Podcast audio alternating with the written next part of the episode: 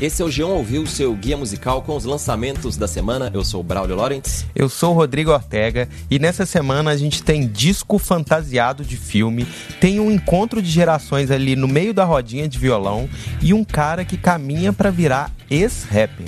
E a gente começa com essa belíssima descrição. O Post Malone está lançando o seu terceiro disco e por aqui a gente ouve Allergic do Post Malone. O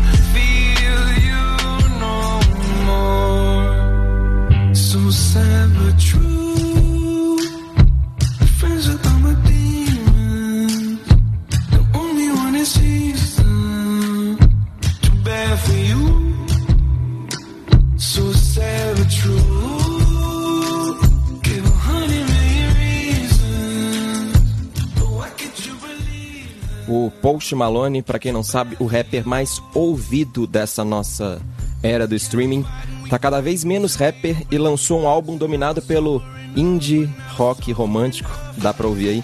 Eu indico principalmente se você é fã do rock dos anos 2000, enfim, de Strokes ou de bandas substrokes. Olha só, é um movimento meio arriscado, né? Porque ele já tinha uma fórmula de sucesso ali, aquela tinha. coisa de falar sobre fama de um jeito meio recalcado, né?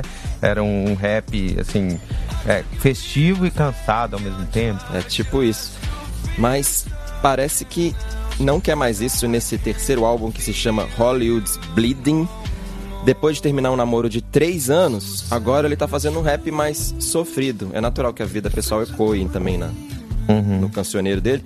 E também dá uma variada nas letras e nas sonoridades. É, não, uma coisa que já estão muita gente comentando é que tem participação do Ozzy Osbourne no, no disco, né? Tem também do Father John Misty, que é um cara do indie folk aí, né?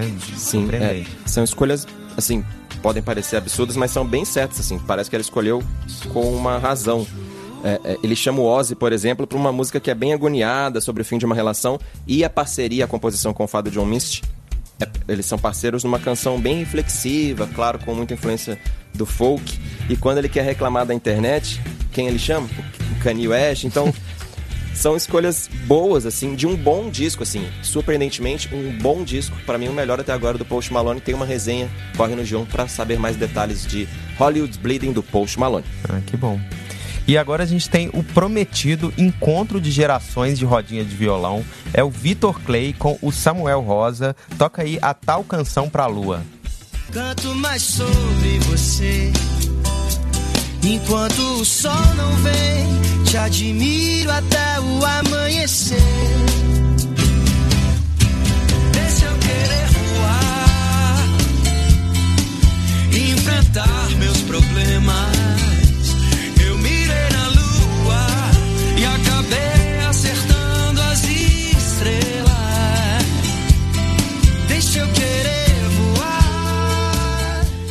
Essa música deu uma liga assim até maior do que eu esperava entre né, o pop praiano, é, de boas vibrações, né, desse gaúcho de 25 anos, com as baladas do Skank, né, do Samuel Rosa, que tem o dobro aí, 53. E às vezes é até difícil dizer assim, qual dos dois, se você tá só ouvindo sem assistir ao clipe, qual dos dois está cantando, assim, porque o jeito de cantar é muito parecido. Dá até pra cravar, assim, que o Vitor é um herdeiro, assim, do, do desse, dessas Faz baladas sentido. do Skank. Mas quem amarra, né, essas décadas diferentes aí é um outro veterano, né, que tá aí há muito tempo, né? A gente conhece bem o estilo dele. Estamos falando do Rick Bonadio, o produtor que viveu intensamente os anos 90, os anos 2000 de Mamonas Assassinas a Ruge, passando pelo emo do NX0 e continua uhum. ativo com Kel Smith e também, claro, com o uhum. Victor Clay. É, essa música ela tá estreando um projeto do Rick Bonadio, se chama Microfonado que é uma série de vídeos, que é um encontro de pessoas no estúdio, é, unplugged, né, acústico, é, lançando faixas inéditas, aí a pessoa fala sobre essa composição, é meio tipo um acústico MTV para a era do, dos singles, né, das faixas que vão sendo lançados em streaming, então Sim. é uma... Faz todo tá... sentido, e também com participações, uhum. featuring, ou seja, é legal que a composição é do Vitor e também é uma brincadeira com o maior hit dele, uhum. o Sol, Vê Se Me Esquece, etc. Que gerou muitas piadinhas do tipo: Cara, você fez uma sobre o Sol, fez tanto sucesso, faz uma pra Lua agora. E aí ele fez, toma aí, Uhum. a tal canção pra Lu. É, dá pra, né, pra notar que o Vitor ouviu muito o Skank durante a vida. Quem não ouviu? E outra coisa que dá pra notar no lançamento dessa música é que o Samuel Rosa parece que anda lendo o G1. Olha, Porque tem uma. Ele, cada um fala sobre o outro no texto de divulgação do, de- dessa nova música. Aí o Samuel Rosa fala que a voz do Vitor Clay é uma ode otimista ao alto astral e às good vibes e arrebata o Brasil, deixando pra trás funks e sertanejos. acho que eu já ouvi isso em algum lugar. Foi justamente li, né? o título do perfil do, do G1 sobre Vitor Clay, que é se embrenha entre o funk e o sertanejo e fala sobre as good vibes. Ou seja, os, os mesmos termos, então legal que tem a influência Skank, Vitor Clay, G1, né? Cada Todo um vai mundo junto ali, falando, todo mundo falando de todo mundo, a música é assim, nada, nada na- né? Criação conjunta, um featuring do Samuel Rosa com o João. Bem Ah, legal. A gente que é fã do Samuel, legal. E ele também, de certa forma, é fã da gente. Legal. é. Falando ainda sobre quem tem muitos fãs, assim como Skank, o Tiaguinho tá preparando sua volta triunfal ao pagode R&B. Ouve aí a fila anda do Tiaguinho. Me achar. A fila anda e você volta. O que a gente tem é tão definido. O que a gente tem, que nem o dinheiro no mundo pode comprar. Oh. E sempre que eu te procuro, e sempre que eu te procuro, e sempre que eu te procuro, nossa, você tá maravilhosa. hein?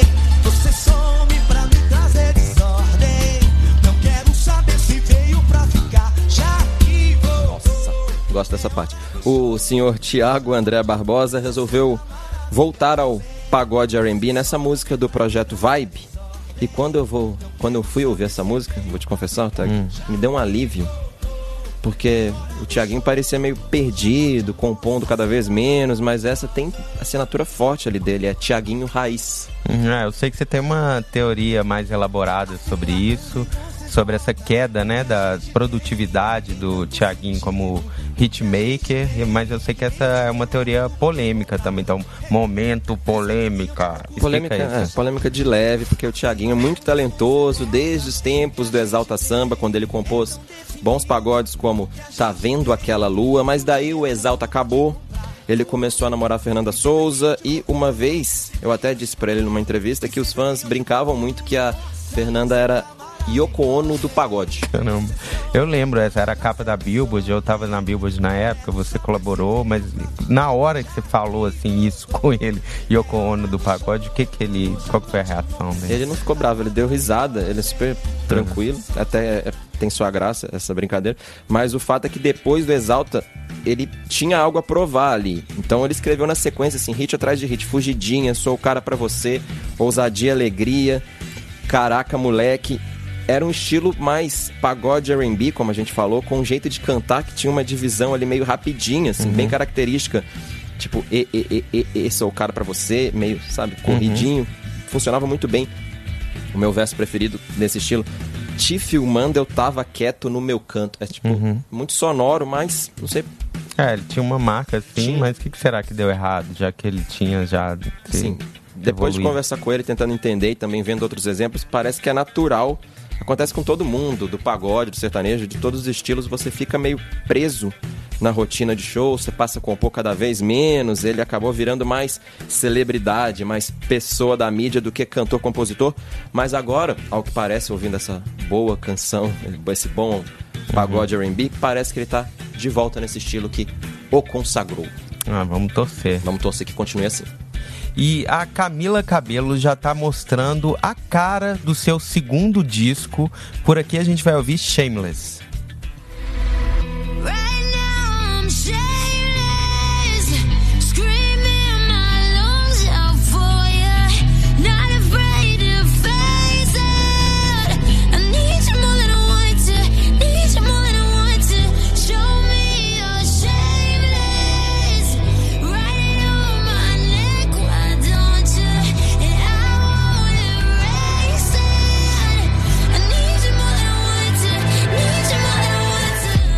É uma das duas músicas que ela revelou essa semana, junto com o nome do, do álbum, que vai se chamar Romance. E em Shameless ela explora ao máximo essa voz né, rouca dela. Demais. Potente, mostra é, a paixão, uma paixão latina da Camila Cabello, co- dependendo da sua latinidade, é, mas de um jeito menos clichê do que ela fez anteriormente. Muito menos clichê, bem diferente do, de um single anterior. Senhorita, que tá tocando demais, tá no topo das paradas. Parceria com Shawn Mendes, que é quase uma caricatura, assim, de Camila Cabello. Deu certo, assim, eu sei que virou um sucesso, mas eu prefiro uma Camila menos óbvia. Uhum. É, essa é até uma música muito latina, mas por outros caminhos, porque Sim. tem uma marca das pessoas da América Latina que é a culpa cristã, né? Ela tá lá confessando pro padre o seu desejo e pecando ao mesmo tempo que ela confessa, né? É, mas o melhor, assim, além dessa narrativa da música, é ouvir a- essa potência da voz. A voz dela vai por, por muitas direções, assim, isso que eu achei legal no primeiro disco, e aí ela leva isso pra essa voz rouca que vai explode, né? E vira meio um transe durante a música. E enfim. Mas é, eu gosto desse poder, assim. Parece que ela não cabe dentro dela, aí ela explode e o clipe tem várias Camilas dançando junto, uma Camila dançando com a outra. Então é uma música muito forte mesmo, parece que ela não, não cabe nela mesmo. E enfim, eu acho, Acho que amplifica vem se a coisa gente boa. compara né? com essa. Ah. A gente compara com Senhorita, aí tem ainda mais potência. Eu tô esperançoso que vem aí o bom disco, o segundo álbum da Camila Cabello. Uhum. E a Melanie Martinez também está lançando o seu segundo disco, mas é um filme ao mesmo tempo. Se chama K-12 e por aqui a gente vai ouvir a música Wheels on the Bus.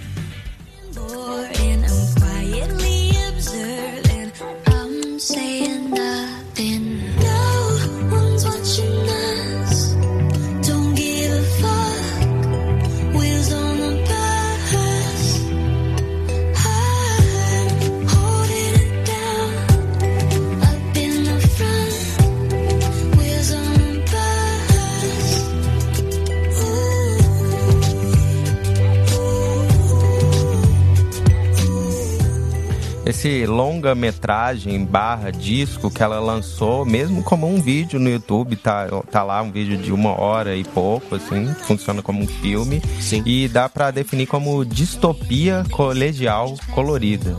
Que ela, o filme, né, o roteiro, ela acorda é, como uma adolescente indo pro colégio, arrumando as coisas dela, mas é um mundo meio encantado, o despertador pulando na cara dela.